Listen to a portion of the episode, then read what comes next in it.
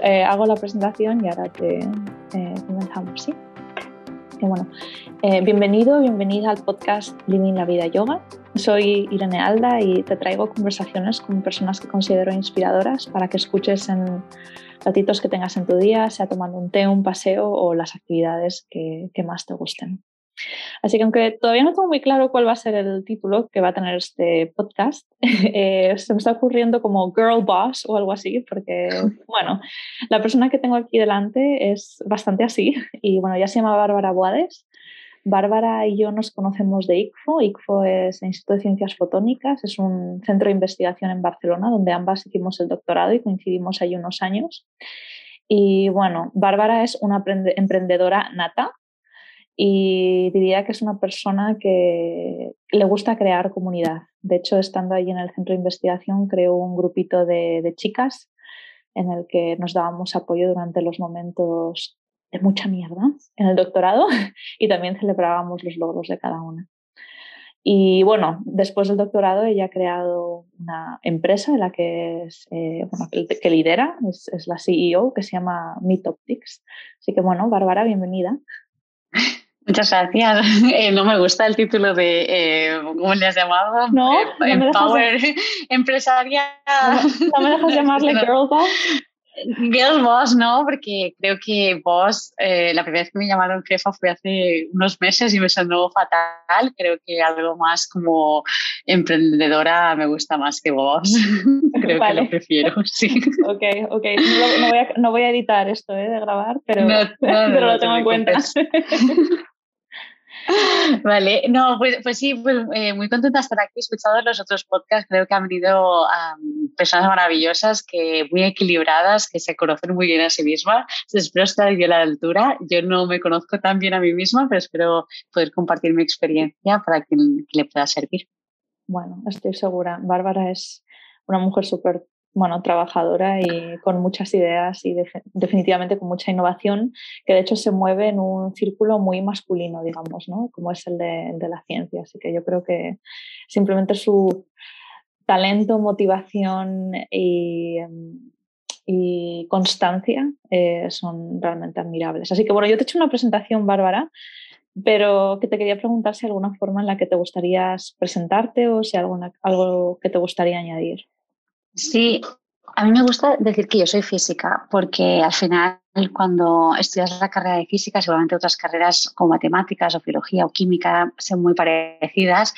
Em, la manera de que tienes de pensar y analizar los problemas se parece mucho, así que yo me siento que soy física. Es verdad que ahora soy empresaria también y he tenido que aprender mucho para decir también soy empresaria, pero sí, digamos que em, a lo mejor para presentarme no, no sabía que iba a ser esto hace cinco años ni hace diez que iba a ser física y creo que una cosa bonita que he aprendido yo es que vas caminando y, vas encontrando nuevos caminos que te gustan y los coges y luego los dejas, luego vas a otros y cada uno de estos caminos te trae cosas nuevas y, bueno, y a lo mejor me, definiría más como exploradora o una persona growth, ¿no? De, de crecimiento, que siempre me gusta crecer y hacer otras cosas.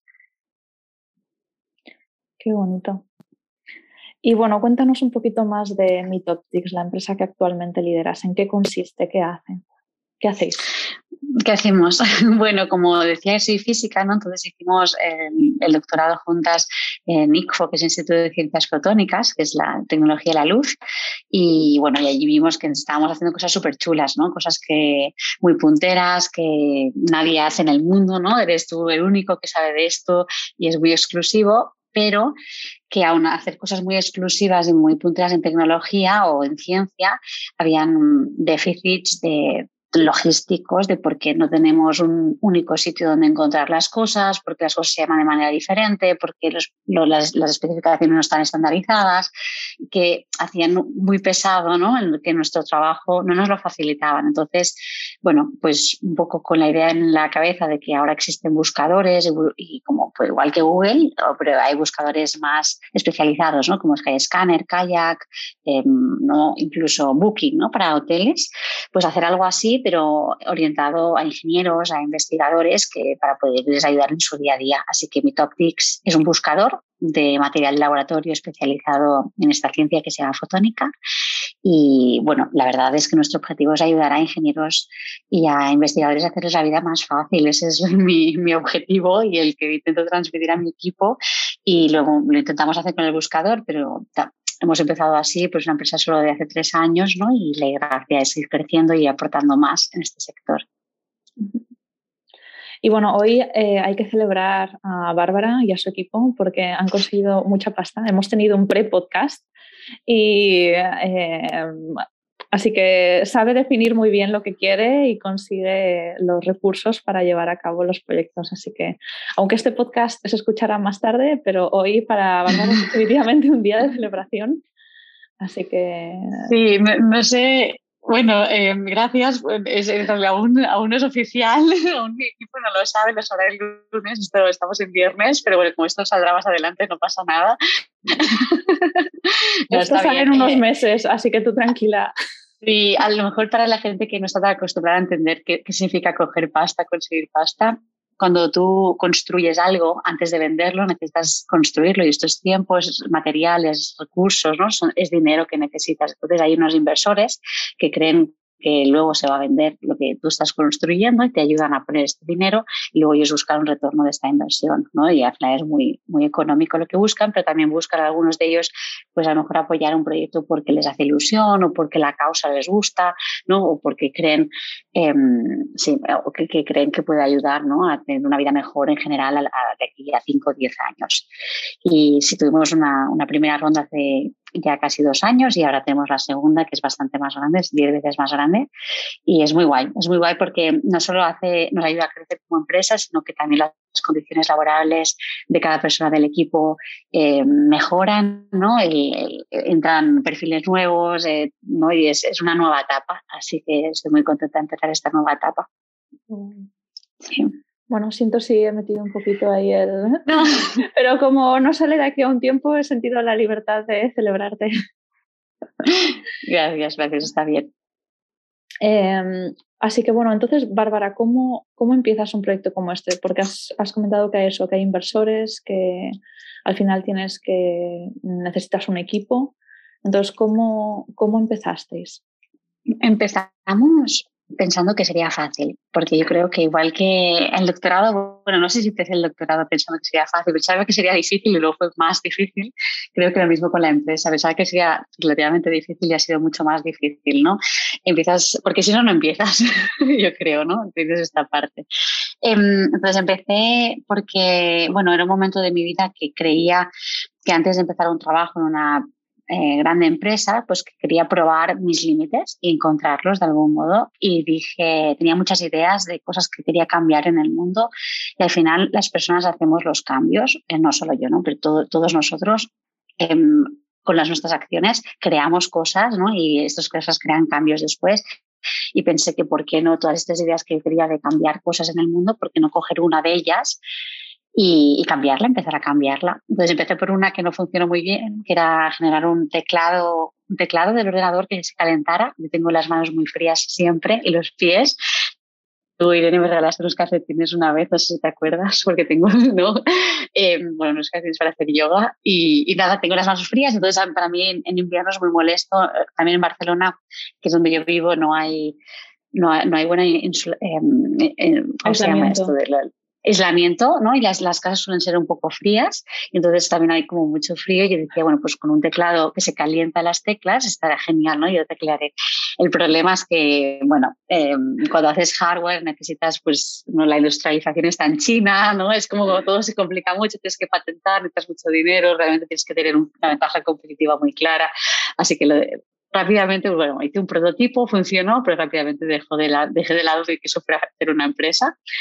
Y mm, entonces, bueno, después tuve esta idea, o, al mismo tiempo, digamos así, en paralelo tenía varias, y esta de Meet Optics em, conocí a mi cofundador, James Douglas, que es una persona súper analítica, que mira el, el, mercado, que se lo estudió todo muy bien antes de decir que sí, pero luego se animó y gracias a él la verdad es que estoy, estamos donde estamos porque es muy, muy difícil emprender y emprender solo lo es más. Así que tener a alguien de tu lado que tiene otra perspectiva, ¿no? que te complementa, está, está muy bien.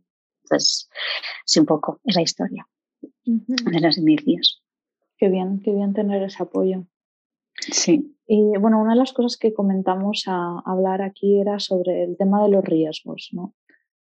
porque claro, te, digamos, te metes aquí, eh, por ejemplo, eh, tu propio dinero, si tienes inversores, el dinero de los inversores. Entonces, eh, supongo que eso se debe sentir a veces un poco como, wow, ¿no? la, la, que estoy liando aquí, ¿no? Lo que estoy creando, que a la vez que ilus, supongo que ilusiona un montón, ¿no? Porque es como al final tu bebé, ¿no? Es el, sí. Y, y, entonces los, los riesgos, ¿cómo, ¿cómo, los manejáis? ¿Cómo los mitigáis? ¿Qué hacéis? ¿Qué hacemos? Eh, ¿Cómo los llevas? Puede ser a nivel emocional o... Sí, es complicado. A ver, el, sí, supongo una um, sesión que me gustó mucho y me ayudó un montón. Hicimos una sesión de, de meditación donde te, bueno, yo nunca había hecho meditación dirigida y una persona pues te, te, dirige y te va explicando, bueno, pues que te estás tú solo y llega un momento, ¿no? Que al final de la meditación que estás en una sala y tu proyecto ha fracasado y te das cuenta, ¿no? Es el momento de realización de lo que tú estás haciendo, no era por allí. Y cuando éramos un grupo como de 10 personas y cuando acabamos el momento de meditación, dijeron, em, vale, eh, ¿cómo sentís? ¿no? Y había como la mitad de la clase se sentía muy, muy mal, muy mal, y la otra mitad, que yo era de la parte de la otra mitad, nos sentíamos igual. Es decir, al final eh, el riesgo es importante em, cuantificarlo y entenderlo, pero ¿por qué estamos haciendo esto? Porque es un proceso, ¿no? No es una final, no es una meta. Y para mí, mi Top em, ya ha triunfado, ¿no? Triunfará más, mucho más, ¿no? Y haremos, eh, pero el, el, qué y el cómo va a venir, ¿no? Va a venir mientras hacemos el camino. Entonces, el, que lo que hayamos decidido hoy, que mañana será, mañana no es, no, no me causa eh, una tristeza o no me causa una frustración, porque sé que eso no será, pues será otra cosa. ¿no? Yo sé seguro que pasará algo bonito, ¿no? O da igual lo que pase, pero será algo. Y entender esto es importante, también entender que, que a veces, bueno, no te tienes que, que, estar con un clavo ardiendo, ¿no? Y decir, no, no, esto va a suceder de esta manera, ¿no? Hay que pues, salir con un step back, ¿no? Entender un poco el, el bueno, cómo, cómo, está formado mm, el sistema en su globalidad y, ver otras maneras ¿no? de, de, conseguir otro objetivo a lo mejor, ¿no? Hay que cambiar el objetivo y ser flexible en cambiarlo. Entonces, sí, no arriesgar mucho tu dinero personal, porque si no luego tienes un problema, ¿no? Que decir, al final, ¿no? Si te arruinas, eh, pues estamos en un, en un, país capitalista y si no tienes dinero es complicado, se hace muy difícil, ¿no? Ser feliz. Entonces, bueno, pues hacer un balance y entender. Eh, yo he tenido la oportunidad de emprender porque tenía la oportunidad de estar un tiempo, ¿no? Gracias a que tenemos un sistema de paro, pues un, tiempo, ¿no? De, de, no tener un salario por la empresa, que a lo mejor no todo el mundo tiene esta oportunidad y no todo el mundo se lo puede permitir. También yo me siento privilegiada por haber tenido la oportunidad. Entonces usaste un poquito el paro al principio para empezar a arrancar el proyecto. Claro, como te decía, ¿no? Si tienes que construir un, una mesa, ¿no? Necesitas un, un, tiempo y un dinero para luego poder vender la mesa. Nosotros estamos construyendo un producto, no es un servicio, no es, por ejemplo, si yo a lo mejor Irene, tú haces a veces clases de yoga, ¿no? Cuando haces la clase es un servicio que das y en ese momento tienes el retorno económico de alguna manera, ¿no?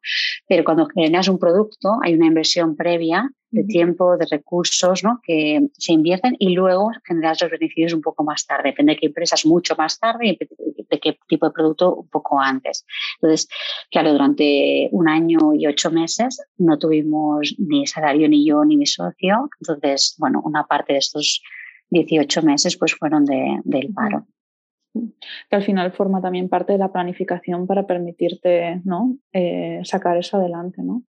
Sí, tienes mucha razón. Exacto, la planificación es muy importante. Eh, planificas, lo que planifiques, multiplícalo por tres, porque yo pensaba que en los tres meses ya cobraríamos dinero y pasó 18, son muchos meses sin cobrar nada.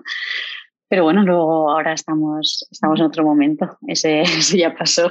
Y ya Vamos, que de, las, de las dos cosas que, digamos así, has explicado sería, eh, para quien esté escuchando y quiera, ¿no? por ejemplo, igual desarrollar su propio proyecto y el, tener muy bien eh, planificado ese cómo voy a sostenerme económicamente durante un tiempo, suponiendo que no entre nada.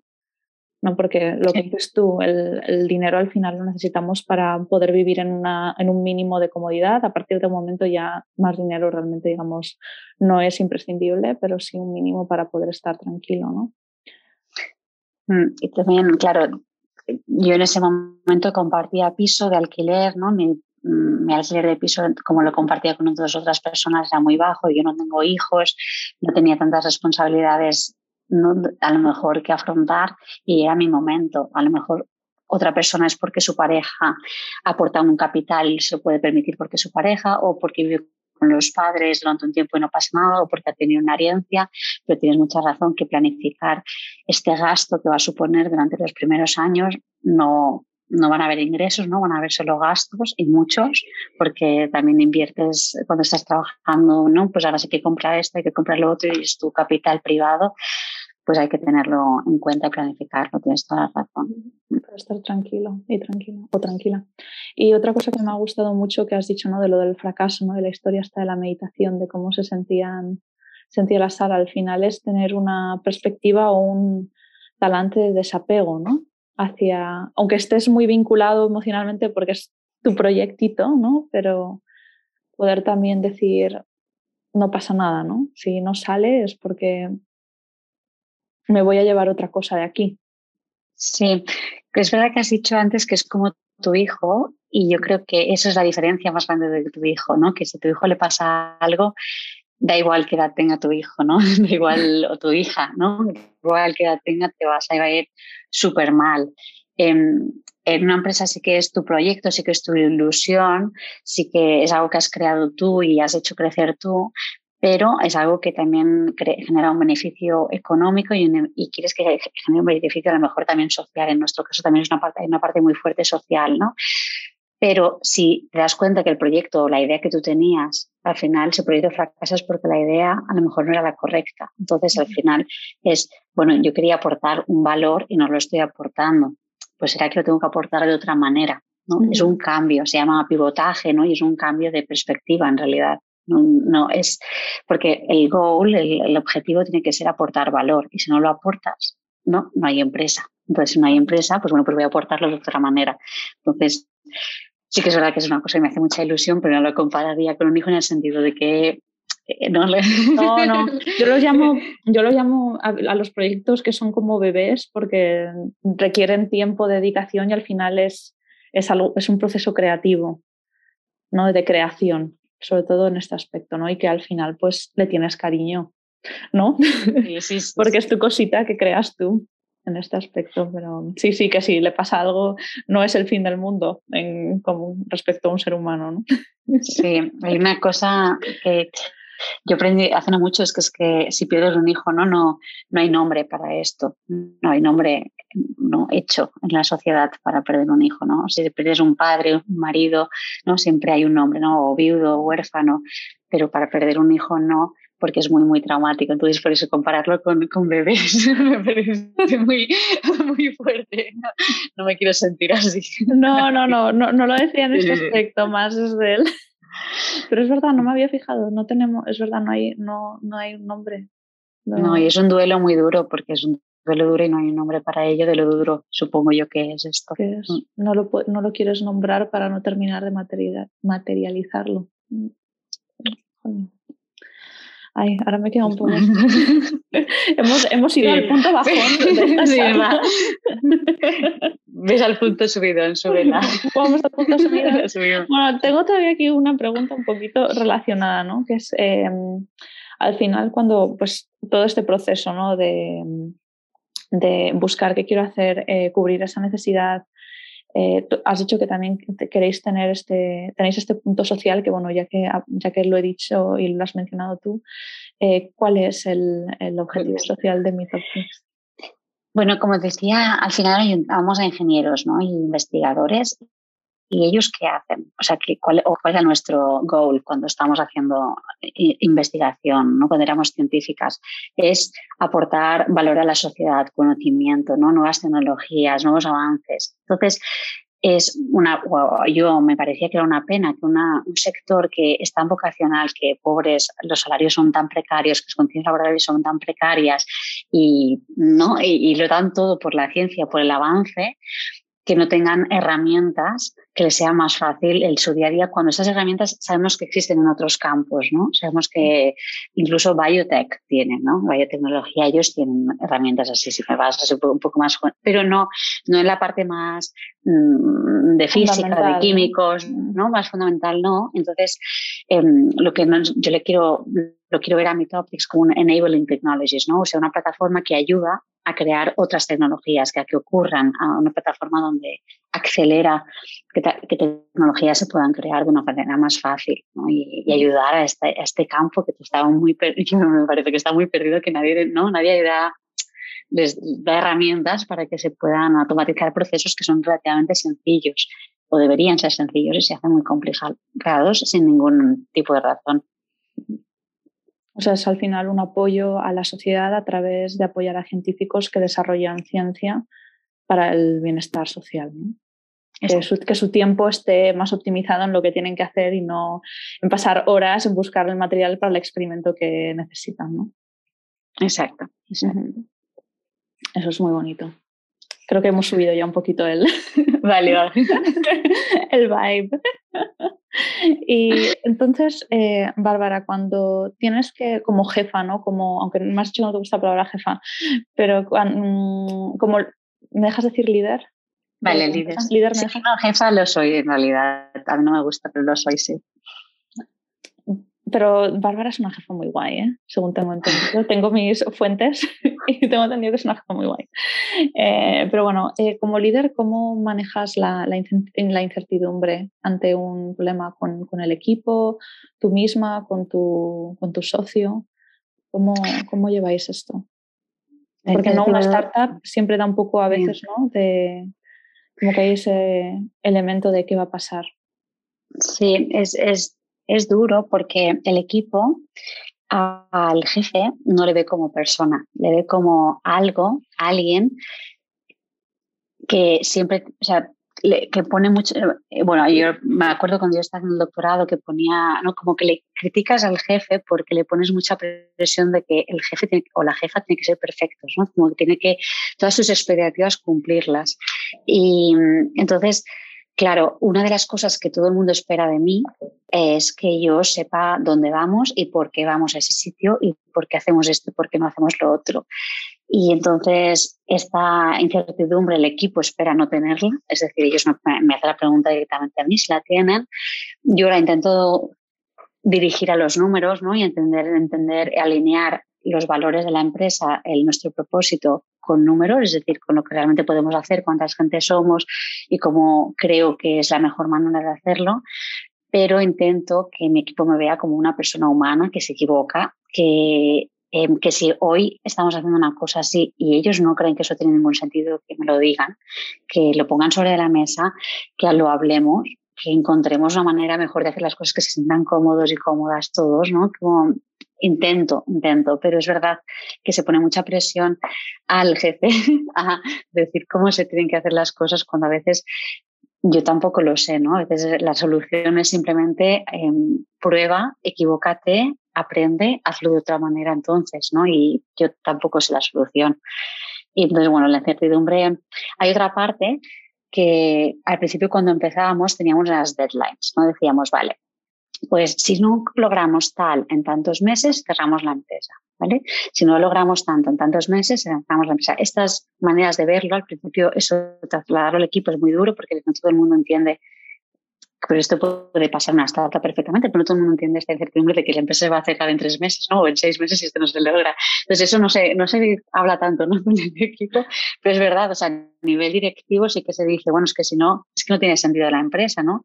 Que a lo mejor es tan sencillo como que alguien haya validado el modelo de negocio o que alguien haya validado algunas cosas que estás haciendo, ¿no? Porque si esas no funcionan, hacemos otra cosa, no, no, no hay que hacer esa más.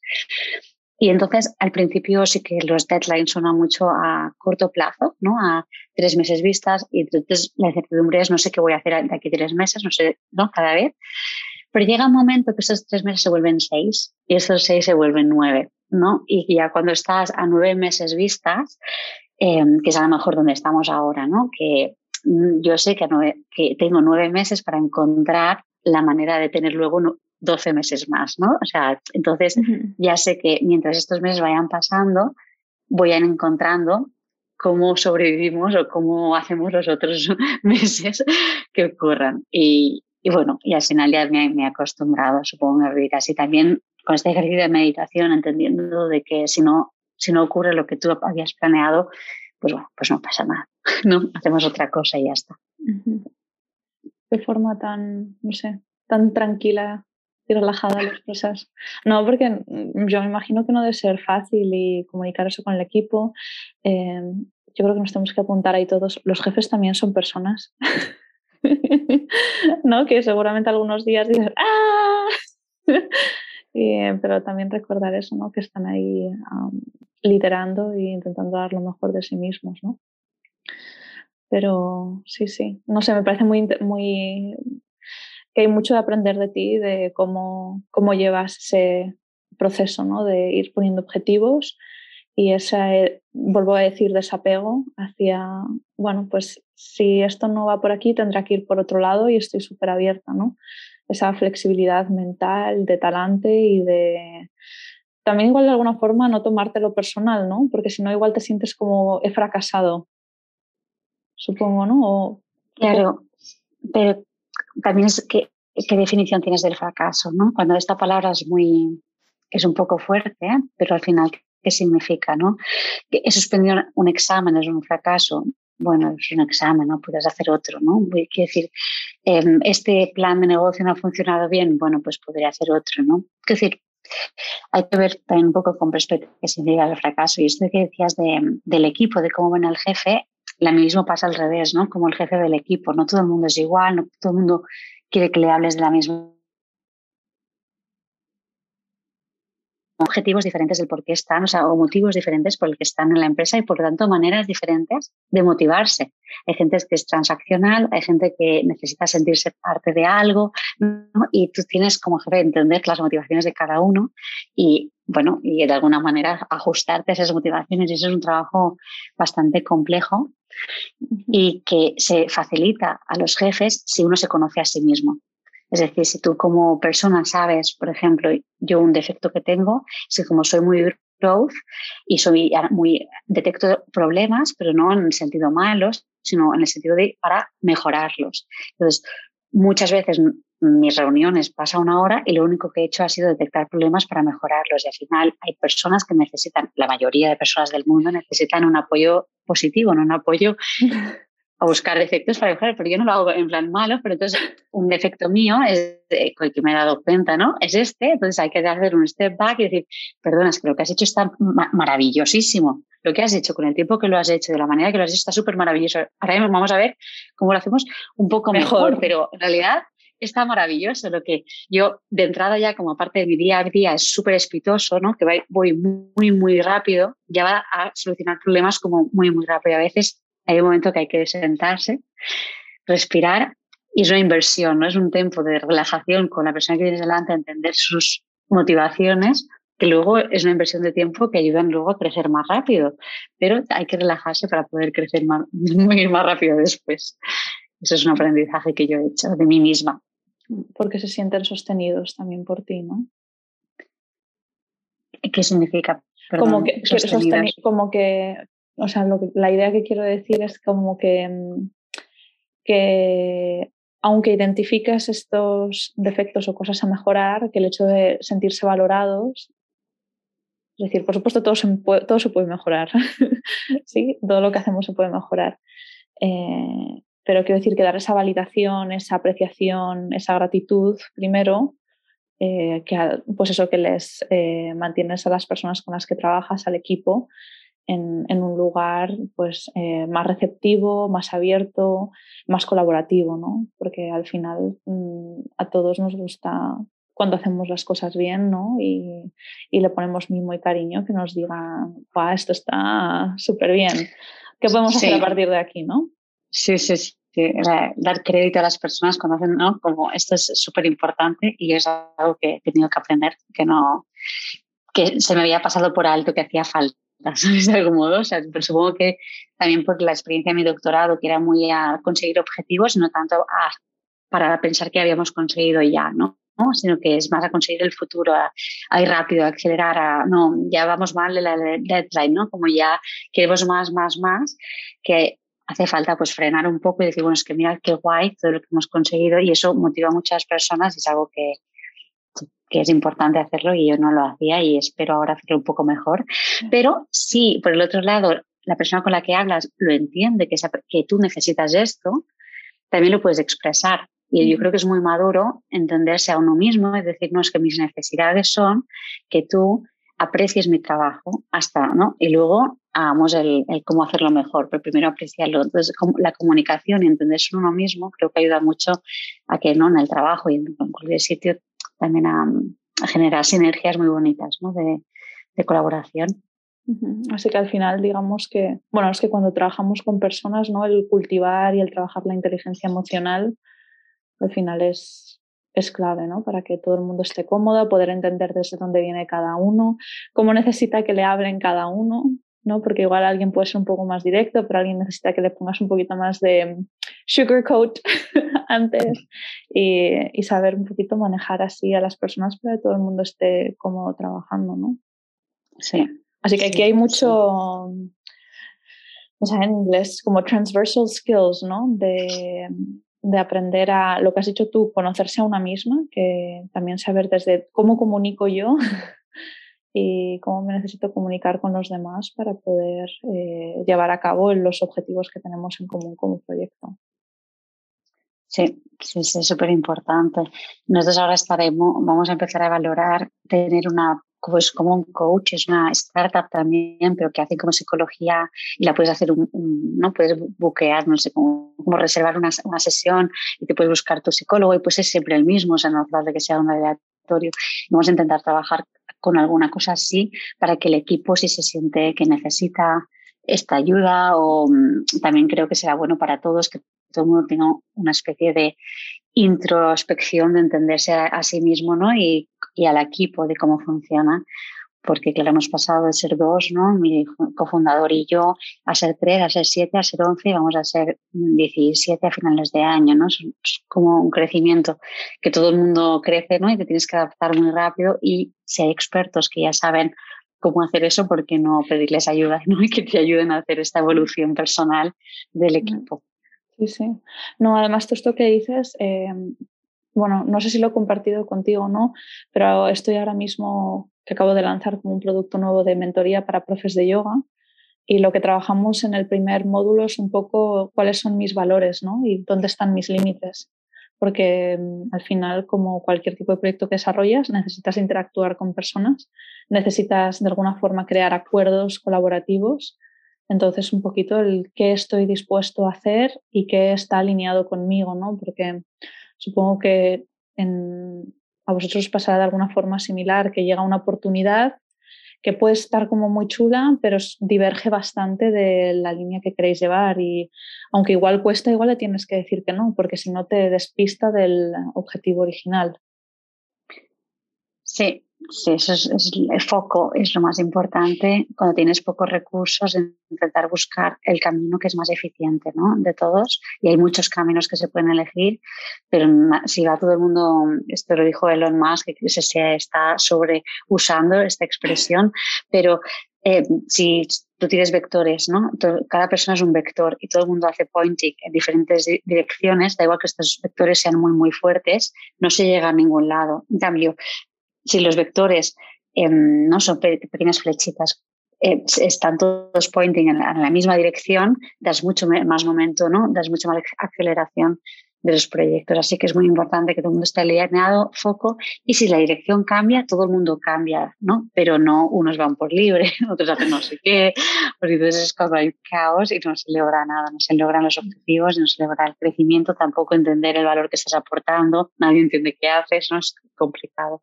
Así que alinear a todo el mundo sí, sí es muy importante. Importante. Y hay una cosa, Bárbara, que me dijiste de tema que querías tratar tú. Yo. Ahora, a ver, decir, uy, uy, uy, ¿dónde me he metido? ¿no?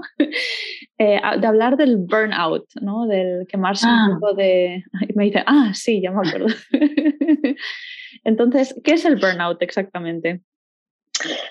el burnout es despertarte por la mañana y no poderte mover. Eso es el burnout. Y decir, ¿por qué no me puedo mover? Qué es lo que está pasando y no te puedes mover. Tienes que cancelar todos tus meetings, tienes que cancelar todo lo que vas a hacer ese día y no te puedes mover.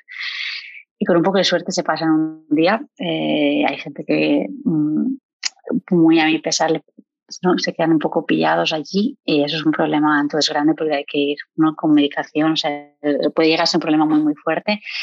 Pero el burnout, sí, el burnout es de... Mm, tu, tu, tu cuerpo dice, hasta aquí he llegado. Entonces, te frena. Entonces tú no has querido frenar a tiempo, no has querido eh, tener un equilibrio a tiempo, has querido hacerte push, push, push y tu cuerpo te ha dicho, pues hoy ya no te levantas. Y eso es el burnout. Entonces, ¿cómo gestionarlo? Yo creo que no he hablado con un single entrepreneur, ¿no? con una sola persona que no haya tenido burnout siendo emprendedora, así que, bueno, es algo que tienes que saber qué pasa y el por qué te pasa es porque haces esto, haces push, push, push, entonces cuando te pasas te das cuenta que te ha pasado. Entonces, entender muy bien en qué momentos te está empezando a pasar para frenarte un poco antes de que te pase es súper, súper importante, que tú tienes que conocer muy bien a ti mismo ¿no? y a ti misma y, y evitarlo. Entonces, dicen lo del deporte, bueno, no todo el mundo le gusta el deporte, el deporte es una buena manera, si te gusta, puede ser pintar, puede ser leer, puede ser mirar las musarañas en tu cama, puede ser mirar las estrellas, puede ser pasear, puede ser cualquier cosa, pero hay que hacer una actividad que te permita de algún modo desconectar de tu día a día de algún modo, o aunque sea una ducha, ¿no? De una hora. Bueno, no por el agua y el medio ambiente, pero a lo mejor puedes hacer una bañera, dejarte el agua allí estancada y estar en la bañera tranquila una hora. Algo hay que hacer, o em, si no tienes hijos, a estar con tus sobrinos una tarde, ¿no? Es decir, pues hoy voy a quedar con mis sobrinos para poder hacer un poco de desconexión, algo, hay que hacer algo, porque yo o sea, al final eh, yo me levanto a las nueve de la mañana y tranquilamente mi día se acaba a las nueve y media si es un día que tengo poco trabajo. Eso es tranquilamente. Entonces luego cenas y si tienes mucho trabajo se acaba bastante más tarde, pero el día siguiente hay que volver a empezar. Entonces este ritmo se aguanta más los fines de semana, que a lo mejor no son tan intensos los fines de semana, o yo intento que no sean tan intensos, pero esto se aguanta un cierto tiempo. Luego el cuerpo te dice, no, te has pasado de la línea. Entonces hay que intentar identificar estos, te has pasado de la línea y frenar antes. Y me gustan mucho los podcasts de las otras chicas que tenían un montón de tácticas de cómo hacerlo. Una, creo que escribía un montón por la mañana, eh, ¿no? Eh, meditación, que habían encontrado su manera. Yo tengo que decir que yo estoy aún buscando la mía, pero ahora he empezado a pintar y he hecho tres cuadros. ¿Ah, ¿Sí? Eh, he buscado, sí, sí, les llamo cuadros express, los, los pinto en una hora, pero me gustan cuando acaban. y, y sí, en acuarela. Y, bueno, es, son mis cosas, hay que buscar algo, algo que te haga frenar. Así que eso que no tiene por qué ser sentarse a meditar, puede ser como he dicho ahora, mm, mirar las musarañas tranquilamente, estar tranquilo, relajado, porque sí, al final necesitamos recargar las pilas y llevar un ritmo más intenso. Todos podemos con un ritmo más intenso un periodo de tiempo corto, pero estar constantemente en un ritmo frenético, porque hay que, hay que, hay que, hay que, hay que. Eh, claro, al final también es como, ¿para qué estoy haciendo esto si realmente no lo estoy disfrutando? ¿no? Supongo que también es ese punto de equilibrio. Me, me apasiona el proyecto que he creado, pero de alguna forma me consume. Entonces, como no le dejo que, que me coma la energía, ¿no? Sí, hay una frase que dicen mucho, con, por sobre todo en startups, no sé, en otras empresas, porque nunca he estado en una empresa grande, pero que dice, vamos a pasarlo bien, ¿no? Entonces, yo intento que cuando estamos con el equipo, no sé si lo consigo, se lo tendríamos que preguntar al equipo, pero que los meetings sean algo de que tengan un punto de diversión, ¿no? Que haya algo que sea divertido, algo que dice alguien, alguna broma, porque si no te lo pasas bien durante el proceso, es muy difícil motivarte el día siguiente de seguir. Son procesos muy duros, ¿no?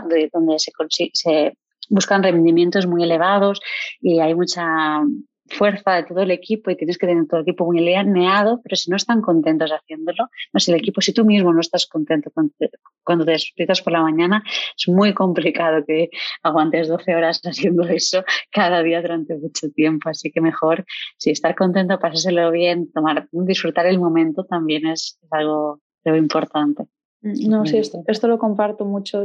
Intento a ver, hacer facturas no es la cosa que más me gusta del mundo y hay que hacerlas porque si no, no cobras, pero en general sí que hago un poquito lo mismo, ¿no? El, o intento que la mayoría del parte del trabajo que hago que se lo veo un poquito como un juego, como algo que me divierte, ¿no? Que obviamente hay tareas o hay veces que incluso tareas que normalmente me gustan, pero luego tengo una fase en la que no. Y digo, ay, otra vez editar mi vídeo. Estoy harta de escucharme. me cállate. ¿no? Pero que en general, la mayoría de días, que sí que sea algo que, que disfrutes, ¿no? Y que, y que te lo pases bien. Lo has dicho tú, que te lo pases bien. Sí. Y las cosas que no te gustan tanto, o las puedes externalizar de algún modo, o puedes automatizarlas de algún otro, ¿no? Generar facturas, ahora hay un montón de softwares que te las generan relativamente automáticas relativamente, o tener una persona que te, que te lo haga, ¿no? Externalizarlo. Editar vídeos es más complicado, a lo mejor externalizarlo. Em, creo que te tendrás que prestar a ti misma. Lo que dices, lo que dices normalmente es muy interesante. Así que creo que, que escucharte está bien. Gracias, Bárbara. Luego veo mis gazapos o no hago más que decir esta palabra, pero sobre todo me refiero a cuando edito vídeos de yoga. ¿eh? Ah. Entonces es como que a ver, que, que doy bien las clases de yoga y eso, pero cuando ya te llevas escuchando como dos o tres horas, es como, bueno, ya, suficiente, ya no me puedo escuchar más. Llegaba la saturación, vamos. Gracias por decir eso, Bárbara. Sí, sí, ya te admiro mucho, Irene, te admiro mucho y creo que, que tú, sí, siempre haces ¿no? en los podcasts a las personas, pero creo que un día todos nosotros tenemos que hacer un podcast a ti porque tú mm. también tienes mucho que explicar y que aportar y sí, te admiro mucho. Muchas gracias, Bueno, el sentimiento es mutuo, ¿eh? El sentimiento es mutuo de admiración. Así que, de hecho, eh, Bárbara también es eh, una cosa que admiro mucho de ella, es que es muy activista a la hora de. Me está levantando las cejas en plan, ¿qué va a decir Irene ahora? Oh, Dios mío. Lo digo porque, como no la veis, pero yo la veo, que tengáis el contexto. Eh, es activista en compartir su pasión por la ciencia eh, para tanto niños como para niños y niñas. Y quiero enfocar un poquito niñas, porque bueno, actualmente si tú te vas a una clase de, bueno, de matemáticas, física o alguna ciencia más pura, el porcentaje de mujeres que te, va que te vas a encontrar es menor. Y muchas veces criticamos siempre en la sociedad ¿no? que en los puestos altos así más relacionados con ciencia no hay tanta mujer. Eh, que bueno, hay muchos factores ahí, obviamente, pero realmente donde hay que trabajar eso es la base, ¿no? Porque si a una niña tú le dices, no, tú los libros y las mates son para los niños, no digamos de una forma muy simplista, eh, pues la estás condicionando. Y si a esa niña y a ese niño no le expresas que puede hacer lo que le abres el abanico ¿no? de cosas que puede hacer, pues realmente conectará con aquello que le, le, guste más. Así que, no sé, sé que hace, acaba de ser ahora el, el, Día de la Mujer y sé que estuviste haciendo una actividad con, eh, en un colegio, así que si nos podrías contar un poquito cómo fue y... Sí, eh, es muy interesante, esto da para otro podcast entero. Que sí, lo sé, lo sé, lo sé. Um, creo que quiero expresar dos, dos ideas generales. Una es la parte de mm, que nos faltan, bueno, que faltan, que sí que es verdad que hay, que hay pocas mujeres en la ciencia, por ejemplo, haciendo el doctorado de física, ¿no? Para hablar un poco más específico. Entonces, aquí hay dos problemas. Uno es la, la oferta, es decir, cuántas personas quieren. Entonces, intentar encourage, ¿no? Animar a todas las personas a hacer algo, ¿no? Y esto se, lo que yo he visto cuando doy clases a, o cuando doy clases, cuando voy a colegios y veo, hablo con niños y niñas, lo que ellos quieren ser es simplemente lo que ellos ven. Es decir, ¿qué ven profesores? Quieren ser profesores, ¿qué ven médicos? Quieren ser médicos, ¿qué ven bomberos, policías? Eh, quieren ser lo que conocen. Entonces, es tan sencillo como cuando hablas con ellos, yo he hecho estas clases de, de ciencia que les llamo yo, digo, ¿qué es la ciencia? ¿no? Y me explican cosas y el...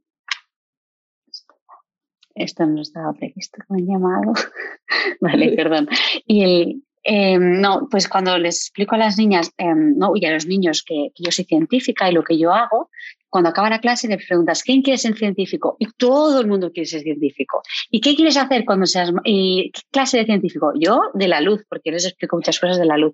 Todos quieren... Bueno, hay algunos que se, empeñan con biólogos, ¿no? Que tienen como ideas, pero te podría decir que el 50% quieren ser lo que yo he dicho, explicado, porque lo conocen ahora, lo ven familiar, lo ven chulo, ¿no? Y les encanta. Entonces, al final es poner esta semillita que yo siempre digo en la cabeza del otro y hacerla crecer. Entonces, crecerá esta o crecerá otra, da igual, pero poner la semillita y al menos que tenga la oportunidad de conocer algo. Yo no sabía que quería hacer el doctorado de física y lo acabé haciendo, pero porque no, no sabía que existía, que se podía hacer un, doctorado de física. Cuando lo supe, lo quise hacer y por eso lo hice. Entonces, esa sería parte de, la demanda, ¿no? De, intentar em, que lo descubran y que sepan que existe.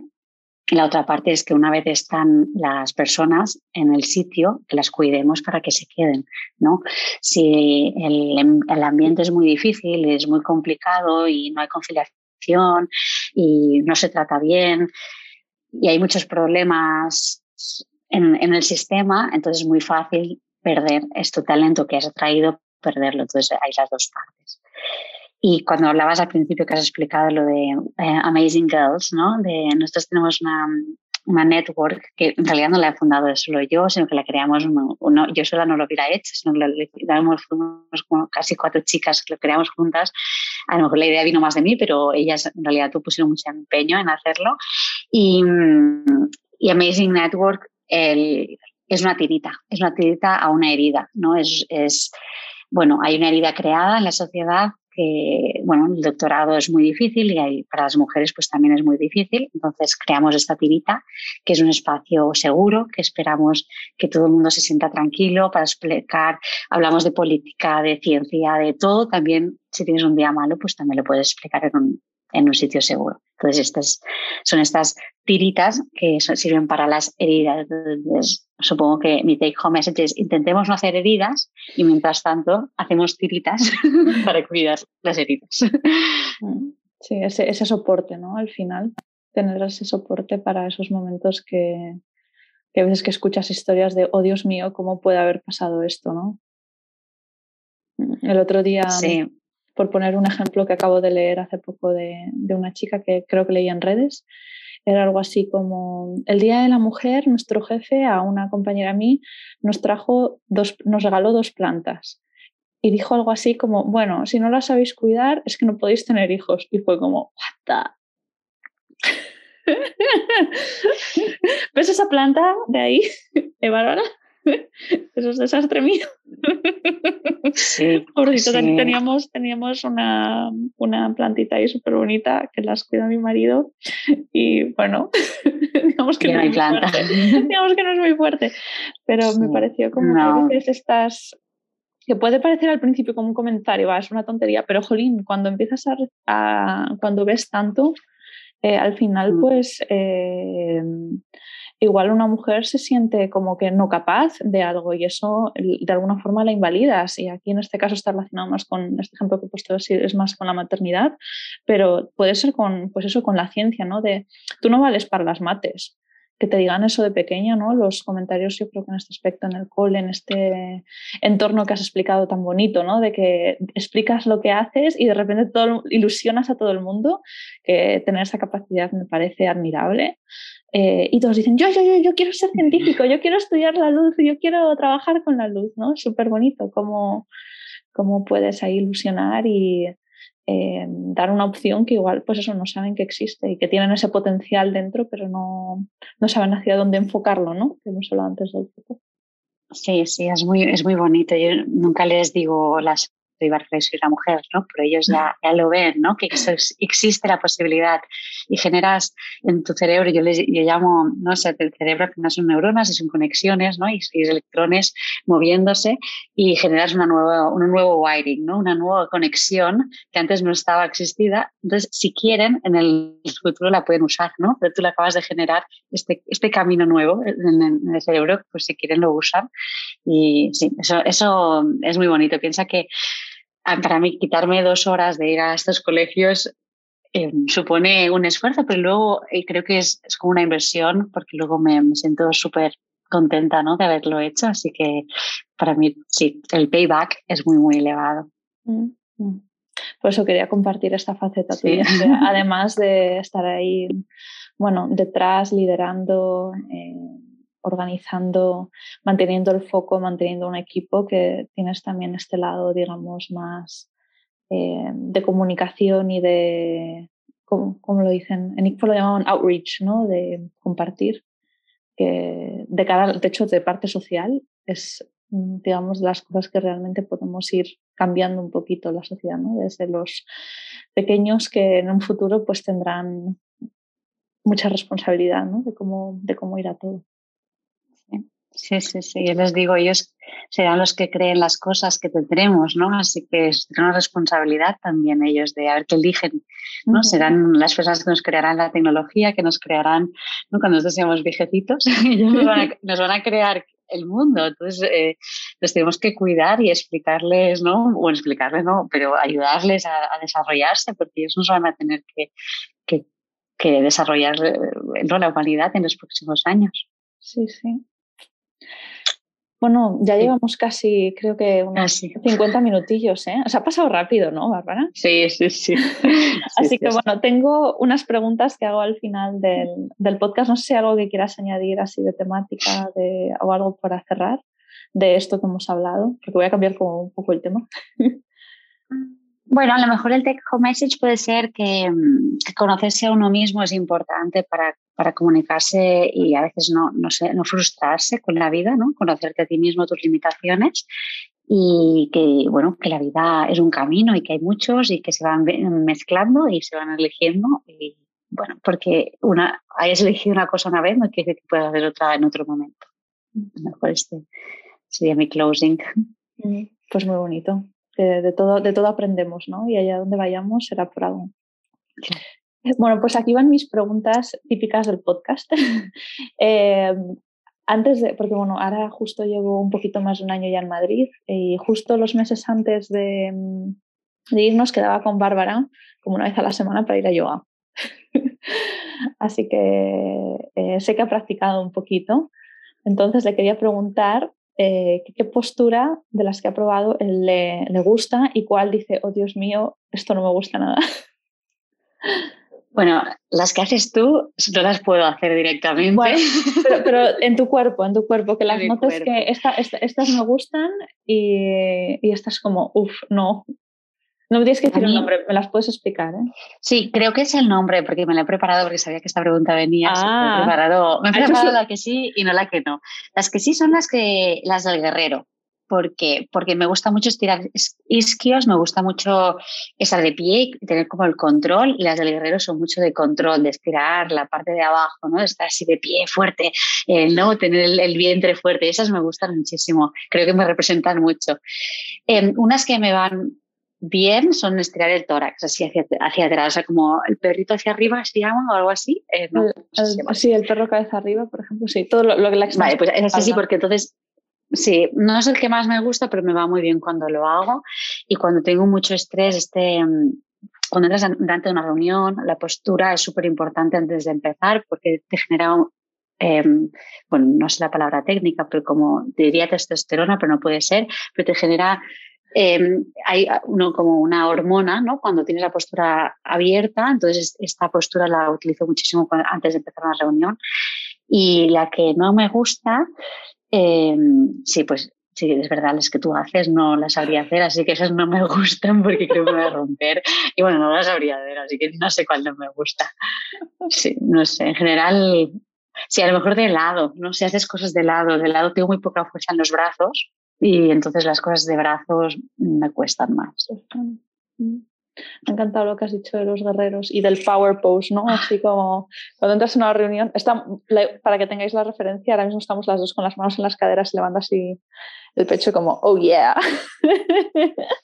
Sí. sí, sí. No, te hace sentir mejor, ¿eh? En cuanto lo haces es como, Sí, hay muchos estudios, Irene, son súper interesantes, que hay gente que le dices durante dos horas, no, estate así, y luego les, les, hacen análisis pues, de, de, todo, de hormonas, de estado de ánimo, y si estás con los hombros recogidos, con la cabeza, la cabeza baja durante mucho rato, es perjudicial para tu estado de ánimo. Entonces hay que estar bueno, eh, también permitirte el tiempo de estar triste si lo estás, ¿no? Pero si, bueno, para reanimarte, pues estar con el pecho abierto, ¿no? Mirar hacia arriba, coger energía, eso es muy importante.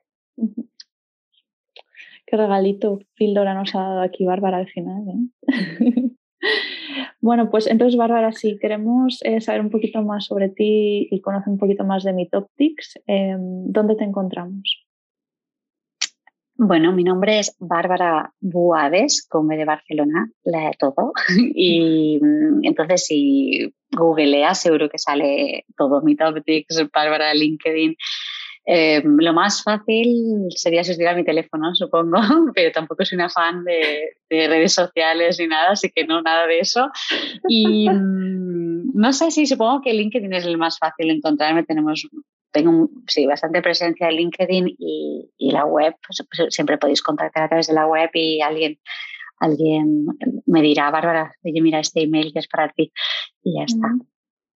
Genial. ¿Y hay algo que te gustaría decir a las personas que nos escuchan? ¿Te gustaría despedirte de alguna forma? Primero que, que me parece muy, seguro que sois muy guays porque los otros podcasts eran muy guays, así que si habéis aguantado hasta aquí, este no sé qué ha parecido, pero a mí las otras personas que estuvieron me parecieron personas que aprendí un montón, eh, muchísimo. Yo aún no soy una persona súper equilibrada con el balance de laboral, vida personal, aún estoy demasiado desequilibrada, demasiado laboral, pero que, bueno, todo tiene su aprendizaje y bueno, a lo mejor de aquí dos años hacemos otro podcast y ya estoy más equilibrada y lo puedo explicar mis técnicas. Me encantará, me encantará tenerte de vuelta y que este proyecto también vaya cogiendo su forma. Será un placer tenerte, sí, sí. Muchas gracias, Irene. Muchas, muchas gracias. Nada, gracias a ti, Bárbara, por estar, por dedicarnos este tiempo, por explicarnos un poco las enjundias ¿no? de empezar un proyecto de cero, de cómo llevar los riesgos, de qué actitud tener y sobre todo de cómo cuidarte emocionalmente en esos eh, procesos de tanta incertidumbre, que creo que es muy valioso para cualquier persona que quiera desarrollar cualquier tipo de actividad, que de esto que te ponga maripositas en el estómago y, que, que empiezas a ejecutar. Así que muchísimas gracias por el insight. Muchísimas gracias a ti. Muchísimas gracias.